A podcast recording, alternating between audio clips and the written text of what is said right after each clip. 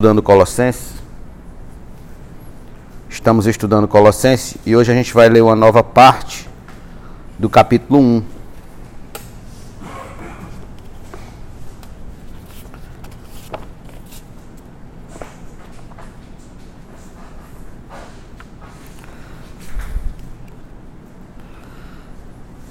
Nós vamos ler do versículo de número 9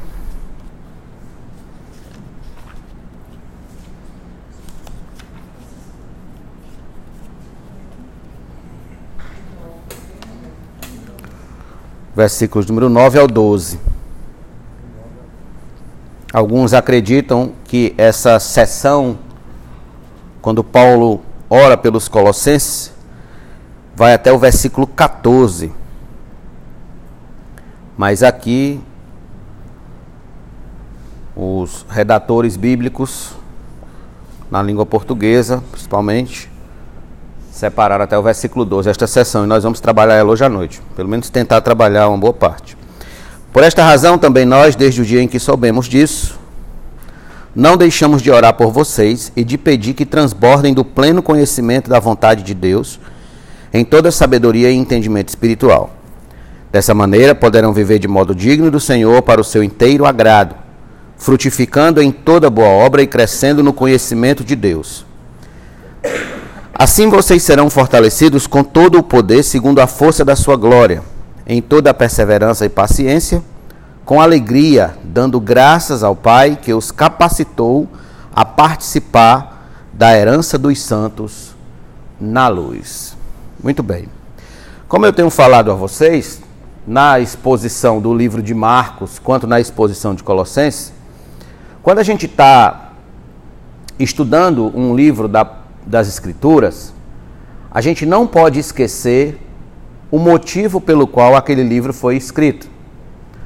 Porque o motivo pelo qual aquele livro foi escrito é em torno do que vai girar todo o argumento do autor.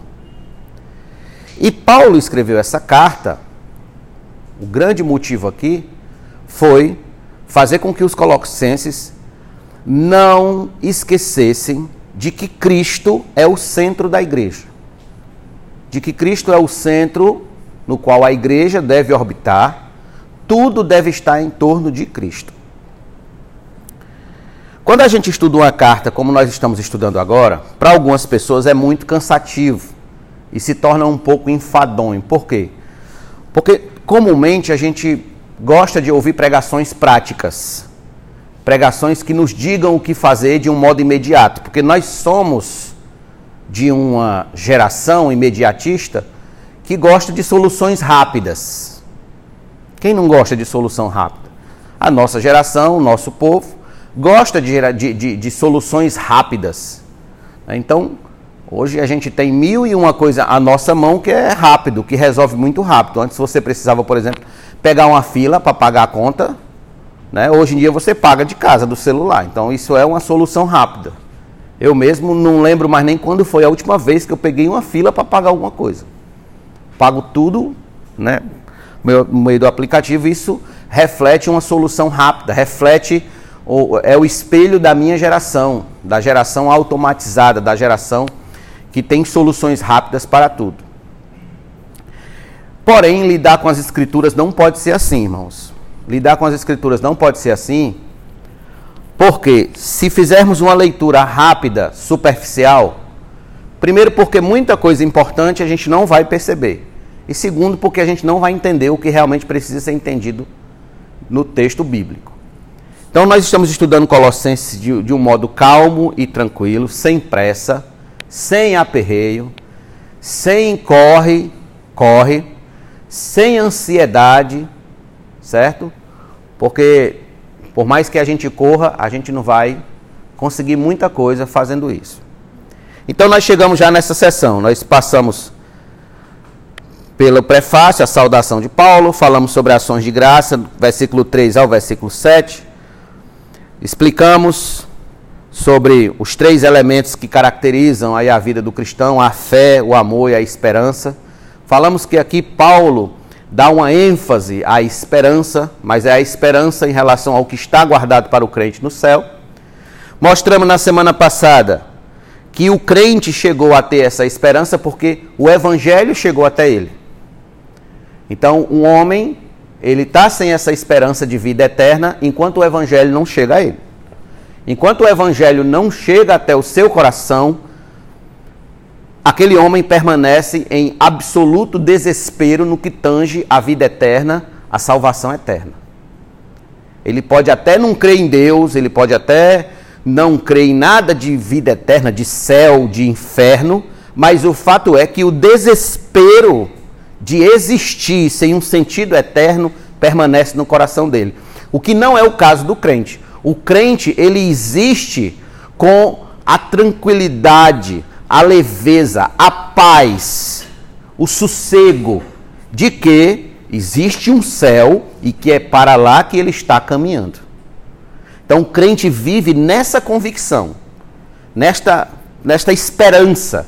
É a esperança que está guardada para os santos de Deus nos céus. Certo? Muito bem. Vimos que o evangelho ele por si só, quando pregado fielmente, ele produz frutos e cresce. E a gente viu isso por meio do ministério do irmão Epáfras, como diz no versículo 7 e versículo 8. Muito bem, então, Paulo, no versículo 9, alguns comentaristas acreditam que Paulo continua falando a, a mesma coisa que ele vinha falando do, do, do versículo 8, né? Só que alguns comentaristas dizem que não. Aqui ele já está já tratando realmente de uma de um a razão do porquê ele ora ele faz petições diante de Deus por aquela igreja. E aqui ele é mais específico. Na primeira, nessa parte da ação de graças, ele foi mais, mais lato, ele foi mais geral. Mas aqui ele vai ser mais específico. O que, que ele quer que Deus faça com aquela igreja, com aqueles irmãos? Então ele começa no versículo 9 dizendo: Por esta razão, também nós, lembre que o também nós aqui são os santos de Deus, Paulo, Timóteo, os apóstolos, etc. Por essa razão também nós, desde o dia em que soubemos disso, disso o quê? Vocês estão vendo a importância da gente ler a palavra com calma? Disso o quê? E ele vai responder. Versículos número 4. Desde que ouvimos da fé que vocês têm em Cristo. Isso que ele está falando aqui é a fé que eles têm em Cristo, é o amor que eles têm por todos os santos e a esperança no qual eles estão esperando, porque está guardada para eles nos céus. Então, quando Paulo diz, desde o dia em que soubemos disso, ou seja, desde o dia que soubemos da fé que vocês têm em Jesus Cristo e do amor que você tem, vocês têm por todos os santos, é isso que caracteriza de fato um cristão. Fé em Jesus Cristo e amor por todos os santos. Amar a Deus sobre todas as coisas e o próximo como a nós mesmos. Principalmente os irmãos da fé. Por que os irmãos da fé? Já falei isso para vocês e vou repetir. Porque são os irmãos da fé que passarão a eternidade conosco. A gente pode até não concordar, não aceitar certas posturas de um, de outro, mas é o irmão da fé que vai passar a eternidade comigo e contigo. Então, esses é a quem nós devemos cuidar mais e amar mais. Certo?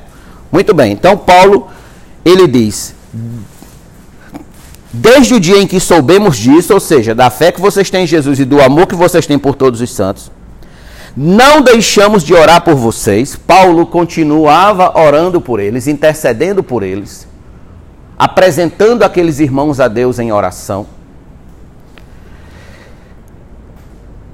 e de pedir. Então, Paulo estava em oração, intercedendo por eles, e logo após a intercessão vem o que? A petição. E de pedir, o que que Paulo pediu para aqueles irmãos? Que transbordem do pleno conhecimento da vontade de Deus em toda sabedoria e entendimento espiritual. Agora vamos por parte aqui. Primeiro, Paulo ora para que aqueles irmãos tenham conteúdo. Conteúdo. Então ele diz, ó, para que transbordem. Vocês sabem o que significa transbordar, eu não preciso explicar aqui. Transbordar é encher-se além da medida. É passar da medida. É estar cheio ao extremo. Então o interesse de Paulo, o grande pedido de Paulo, ó, que vocês transbordem. Transbordem de quê, Paulo? Do pleno conhecimento da vontade de Deus. Do pleno conhecimento da vontade de Deus. Ou seja, de que vocês estejam inteirados, estejam maduros, estejam cientes, completamente cientes do que Deus requer do seu povo. Do que Deus requer para o seu povo. E quando a gente vê aqui essa questão da vontade de Deus, não é aquela questão da vontade de Deus num, num campo particular, certo? Em que um anjo desce e me diz: Olha, Deus quer que você faça isso, isso, isso, isso. Assim, assim, assado. Não, esse não é o ponto. O ponto é o seguinte: é que a vontade de Deus aqui, certo?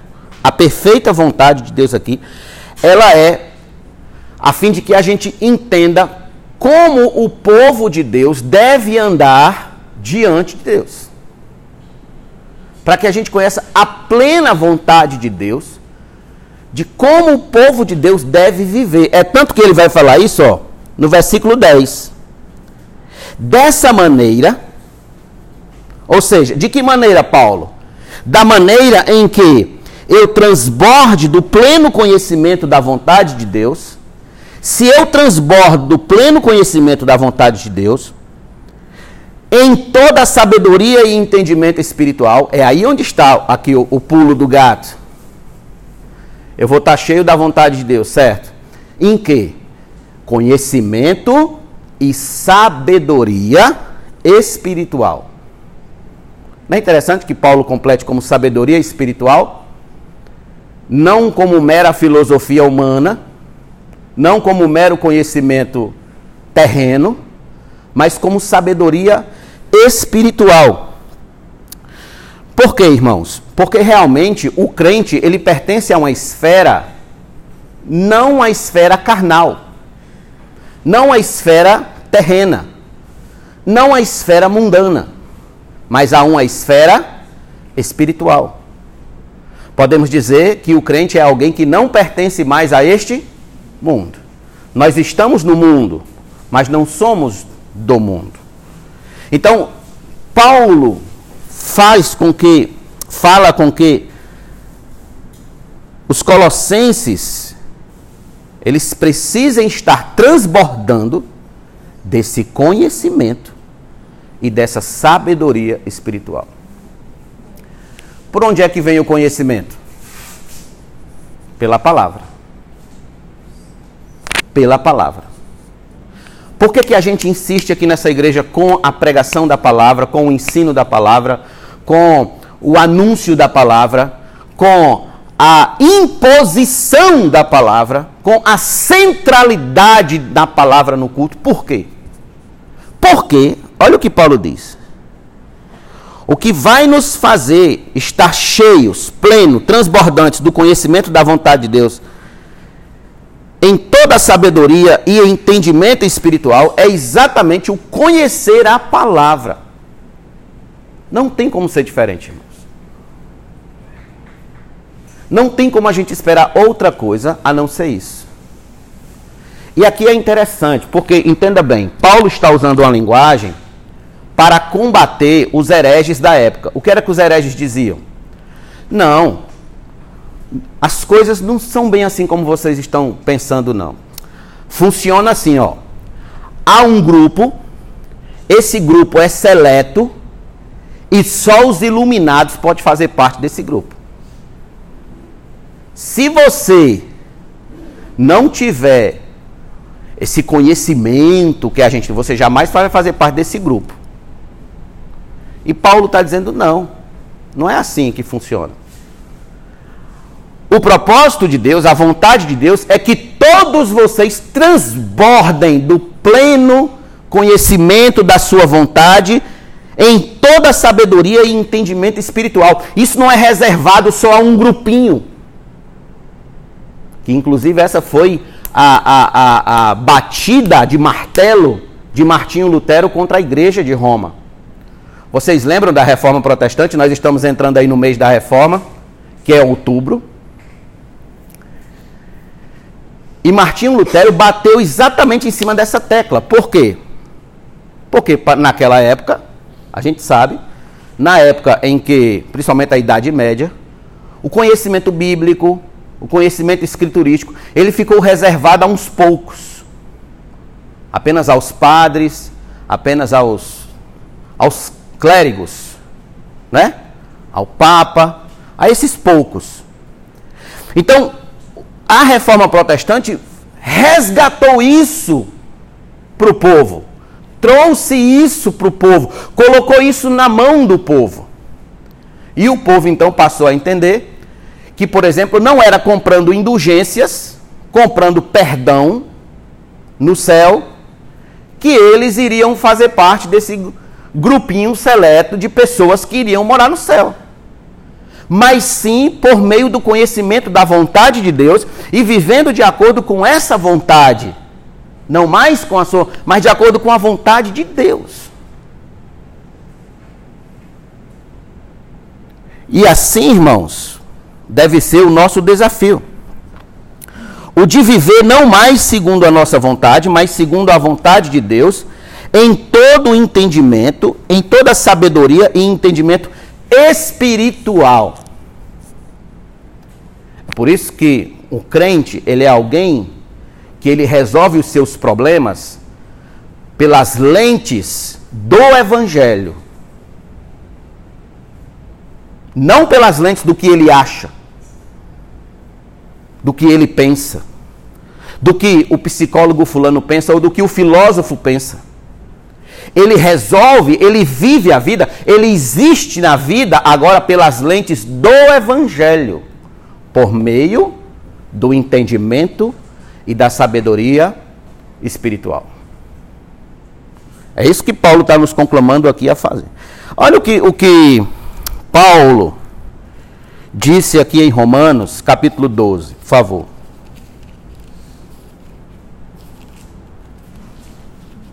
Romanos 12.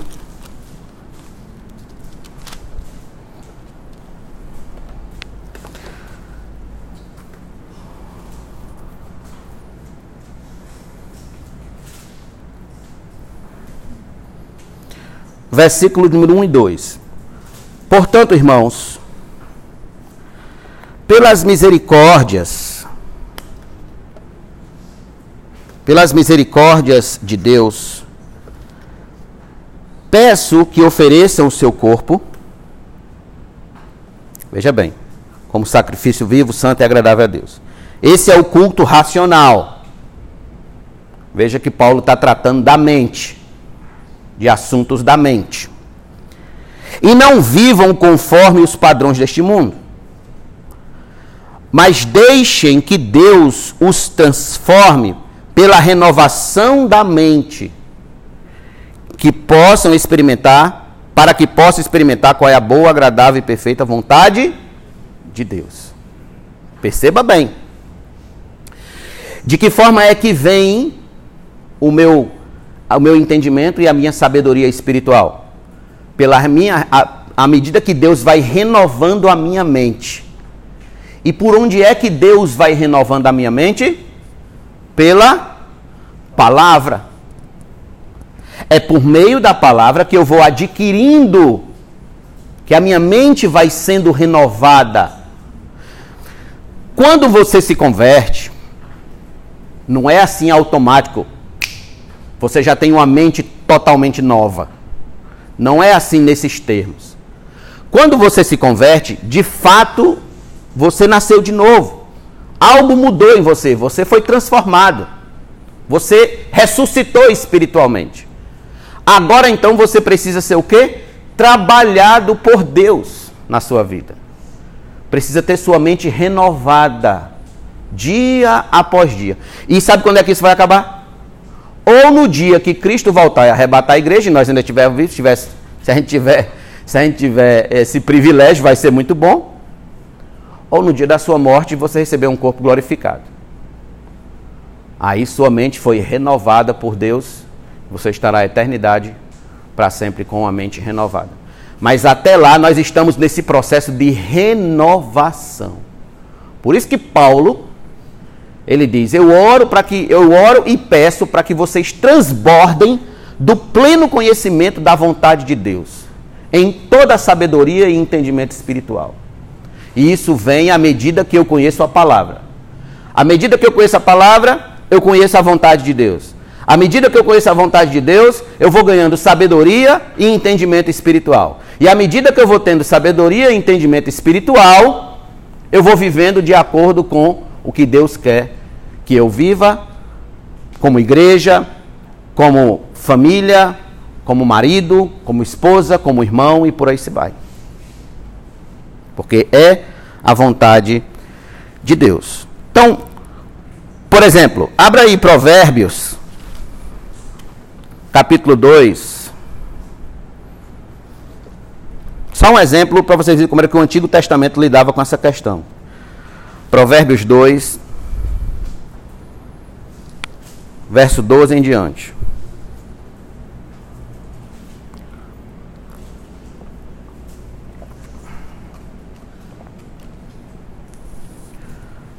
Isso aqui vai concordar diretamente com o versículo 10 que nós vamos estudar agora. Veja o versículo 12. A sabedoria o livrará do caminho do mal e do homem que diz coisas perversas, dos que abandonam as veredas da retidão para andarem pelos caminhos das trevas, dos que têm prazer em fazer o mal e se alegram com as perversidades dos maus, cujas veredas são tortuosas e que se desviam em seus caminhos. A sabedoria também o livrará da mulher adúltera, da estranha que lisonjeia com palavras, que abandona o amigo da sua mocidade e se esquece da aliança do seu Deus, porque a casa dela se inclina para a morte, suas veredas conduzem para o mundo dos mortos. Todos que se dirigem a essa mulher não voltarão e não encontrarão as veredas da vida. Tendo a sabedoria, você andará pelo caminho dos homens de bem e guardará as veredas dos justos. Então, é com a sabedoria da palavra de Deus que nós guardaremos o caminho dos justos. Guardaremos o caminho dos justos. Sem a sabedoria da palavra, nós andaremos no caminho dos tolos. É, irmãos, é inevitável. É inevitável. Um homem que não tem a luz da palavra, em termos espirituais, ele é um tolo. Em termos espirituais, Ele está absolutamente perdido. Absolutamente cego. Porque ele não tem o entendimento, ele não tem a sabedoria espiritual, a qual nós vamos ver já já no versículo 12, que Deus é que dá. Agora veja, nós vimos aqui a parte prática, não foi? Do que, que a sabedoria faz. Então veja como é que a sabedoria faz. Veja o versículo 10. Volte lá para Colossenses, Colossenses 10, 1, versículo 10. Então, Paulo não quer que a gente tenha conhecimento só para ter conhecimento. Paulo quer que esse conhecimento ele desça as raias da prática cristã, da prática de vida. De que modo é, pastor, que eu posso colocar tudo isso em prática? Tudo que eu sei da vontade de Deus. Assim, ó, veja o versículo 10. Dessa maneira, de que maneira, Paulo? Trans, transbordando do pleno conhecimento da vontade de Deus, vocês poderão viver, agora veja, de modo digno do Senhor, para o seu inteiro agrado, frutificando em toda boa obra e crescendo no conhecimento de Deus. Dessa maneira, ou seja, cheios do conhecimento da vontade de Deus, cheios de entendimento e sabedoria espiritual, Aí sim vocês poderão viver do modo digno do Senhor. Primeiro, por isso que Paulo ele primeiro se preocupa com o conteúdo. O conteúdo, irmãos. E essa deve ser a nossa preocupação. Primeiro, o conteúdo para eu poder ter uma prática. Quando você conversa com um cristão que ele não tem conteúdo, observe as práticas dele que não condiz com a palavra. Um cristão que não tem conteúdo bíblico, ele não anda de acordo com as escrituras.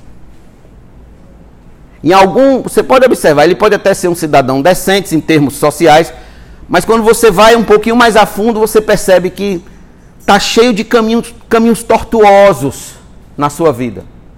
E a razão é essa, porque ele não tem o pleno conhecimento, não transborda nesse pleno conhecimento da vontade de Deus em sabedoria e entendimento espiritual. Então o que é que acontece?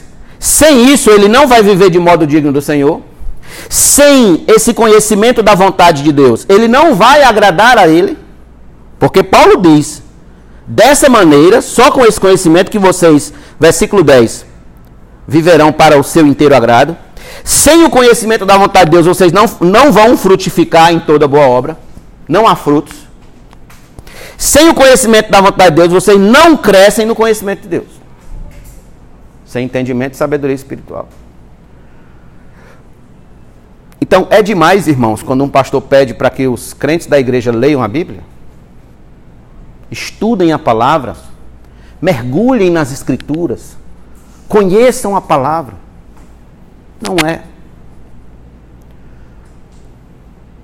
E a minha responsabilidade como pastor de vocês é maior ainda.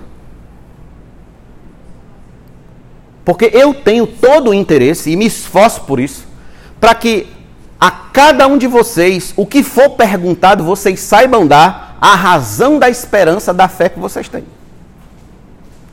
O porquê vocês são crentes. Ah, eu, não, eu sou crente porque eu não sou católico. Por que você não é católico? Porque eu sou crente. Né? Aí fica nesse trocadilho. Então me diga por que você é crente? Porque eu não sou católico. E aí fica, né? Mas não é assim. A gente precisa ter conteúdo bíblico, conteúdo escriturístico, conteúdo doutrinário, conteúdo sério, conteúdo da palavra, para a gente poder viver de modo digno do Senhor, para o seu inteiro agrado, frutificando em toda boa obra, ou seja, em tudo que a gente faça, haja frutos na obra de Deus, e toda boa obra aqui, irmãos, não é meramente que a gente está muito acostumado a falar em boa obra em termos de evangelismo, certo? E não é em termos de evangelismo, mas em termos de santificação, de transformação de vida. Em toda boa obra, em tudo que a gente fizer, haja ali frutos para a glória de Deus e no conhecimento de Deus. Então é para isso que Paulo quer que aqueles irmãos transbordem do pleno conhecimento da, vontade, da verdade. Transbordem. Para que você viva do modo digno que o Senhor quer que você viva. A ideia aqui, essa ideia de modo digno, é a ideia de um caminho, para que você percorra todo o caminho conforme deve percorrer. Quem já leu aqui o Peregrino, quem não leu, eu indico que leiam, irmãos. O filho de Elaine já leu esse livro todinho agora. Eu emprestei a ele, ele leu todinho. O Peregrino é um livro fácil de ler. E o interessante do livro Peregrino é o tanto de, de, de caminhos, de atalhos que ele toma tentando chegar até a cruz para tirar o, o fardo das costas. E depois que ele passa da cruz, tem mais atalhos ainda que vão desviando ele, que são os, os, as seduções do caminho. Então ele tem um caminho, mas nesse caminho há seduções que vão atraindo ele. Aí de repente ele entra por uma vereda e se encontra no lamaçal. Outra ele entra numa vereda, se encontra no meio de um fogo. E ele vai, enquanto mais todo atalho vai dando errado para ele. Tudo que ele precisa é voltar para o caminho e seguir conforme o caminho foi orientado por, pelo evangelista no início do livro. Se você não, não quiser ver, não quiser ler o livro, tem o filme. Não é a mesma coisa, mas já é uma boa base. Tem o filme, tem até no YouTube, inclusive. O Peregrino. E, e ali a gente vê como é realmente o caminho do cristão? Então, o caminho do cristão é seguir adiante, seguir à frente, fazendo a vontade de Deus. Mas o diabo, o mundo, a carne vão sempre nos atalhar pelo caminho, a fim de que a gente se desvie, se afaste, que a gente tome outro rumo. Vai ser sempre assim. O que nos cabe fazer é seguir firme. E é isso que Paulo está dizendo aqui. Para que vocês vivam de modo digno do Senhor. Todas as nossas atitudes devem ser passadas por esse crivo. Isso é do modo digno que o Senhor quer que eu viva? Isso está do seu inteiro agrado? Se não está do inteiro agrado de Deus, não me interessa. Ah, pastor, mas é porque o senhor não sabe, porque o senhor não entende, mas se o senhor, o senhor sabe, a carne é fraca, né? Não, não interessa. Está do inteiro agrado de Deus? Irmãos, nós temos que ser impiedosos, impiedosos com aquilo que quer nos afastar de Deus. O que quer que seja, pensamentos, ações, propostas, convites, seja lá o que for, que queira nos afastar do modo digno do Senhor, de viver para o Senhor, a gente deve ser impiedoso e cortar o mal pela raiz. Porque se a gente não cortar, a nossa carne começa a gostar.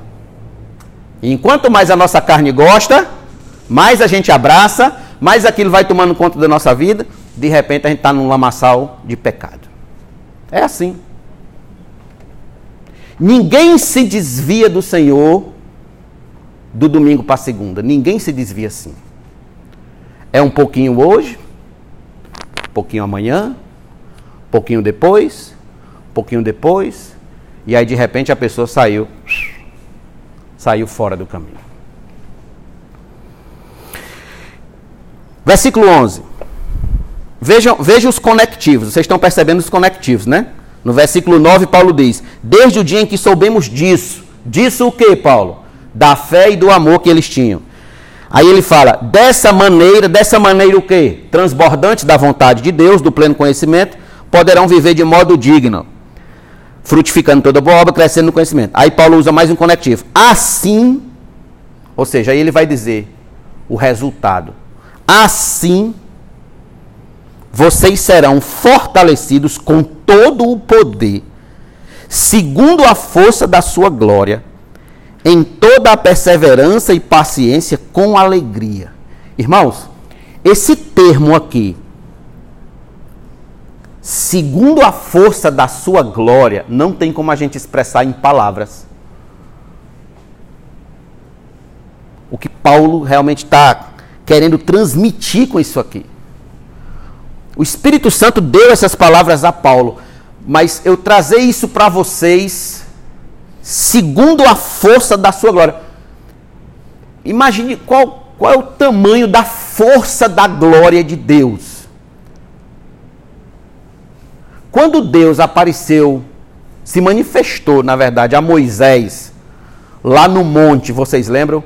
Que o monte tremia, não era? O monte tremia, e Moisés sequer teve que se esconder numa fenda quando Deus passasse, porque era tremenda a glória de Deus ali. Imagine a força plena da glória de Deus. E olha o que é que Paulo está pedindo aqui. Para a vida dos crentes, lá de Colossenses na época, e obviamente isso vale para nós também, que nós ao termos, ao transbordarmos do pleno conhecimento da vontade de Deus, vivendo do modo digno do Senhor para o seu inteiro agrado, frutificando em todo conhecimento, nós seremos fortalecidos com todo o poder. Quantos de nós não precisa de poder para continuar seguindo a vida cristã adiante? E Paulo diz: segundo a força da sua glória. Então, a gente entende a glória, né, muito com com brilho de luzes, algo muito glorioso, algo essa é a nossa ideia. Mas a ideia de glória aqui, ela é uma ideia de de uma presença poderosa. De uma presença poderosa, onde ninguém consiga ficar de pé. Vocês lembram, lembram da visão que Isaías teve lá lá em Isaías capítulo 6? Vocês lembram disso? Vamos comigo lá, por favor, Isaías 6.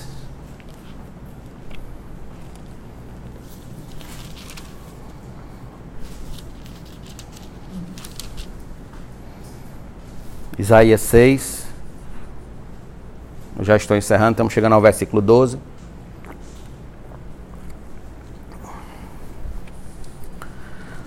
No ano da morte do rei Uzias, eu vi o Senhor assentado sobre um, um alto e sublime trono. E as abas de suas vestes enchiam o templo. Serafins estavam por cima dele. Cada um tinha seis asas. Com duas cobria o rosto, com duas cobria os pés, e com duas voava.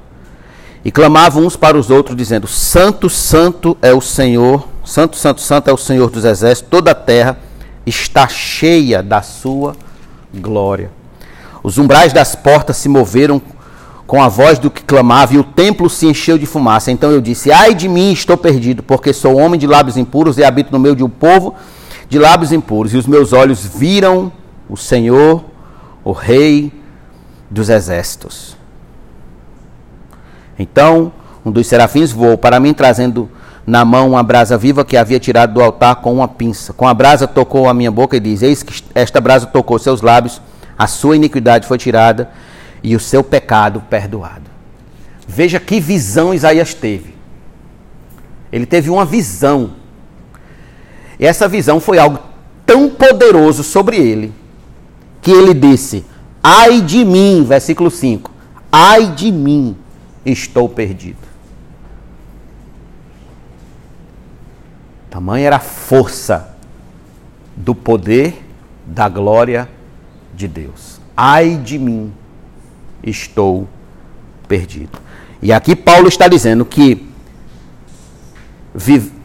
estando transbordando do pleno conhecimento da vontade de Deus, é assim que nós vamos ser fortalecidos com todo o poder. O poder que nós precisamos, irmãos, Inclusive, ele vai falar no final do versículo: olha, em toda a perseverança e paciência, com alegria. Então, a perseverança, a paciência e a alegria que a gente precisa está na força da glória do Senhor. E é por meio de conhecer a vontade de Deus que nós seremos fortalecidos com todo o poder.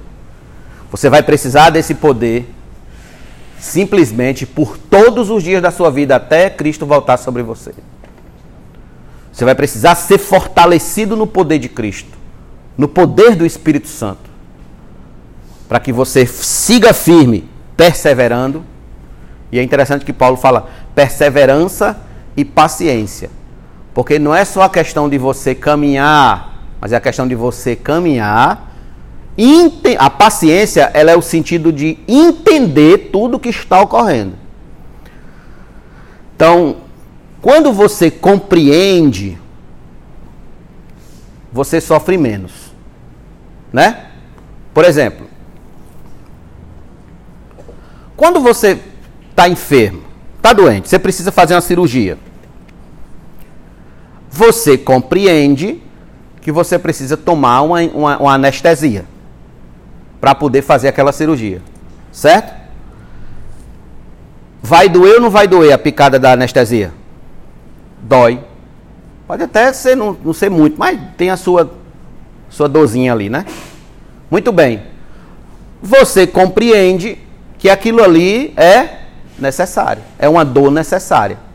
Então a paciência era exatamente isso: é você lidar com circunstâncias entendendo que elas são necessárias no caminho e você vai ter que passar por elas. Isso é a perseverança e a paciência. É ser perseverante, é você continuar caminhando, seguindo firme e compreendendo que você vai ter que passar por certas coisas que você não vai ter como fugir delas. Não vai ter, irmãos. Você vai ter que caminhar, levar a sua cruz até o final. E ele diz mais no final: com alegria.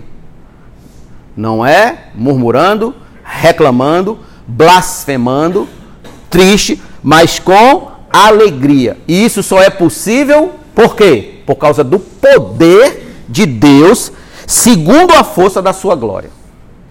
O cristão, por isso que o cristão é diferente, por isso que o cristão, ele sofre o que sofre e as pessoas não entendem por que ele continua servindo a Deus.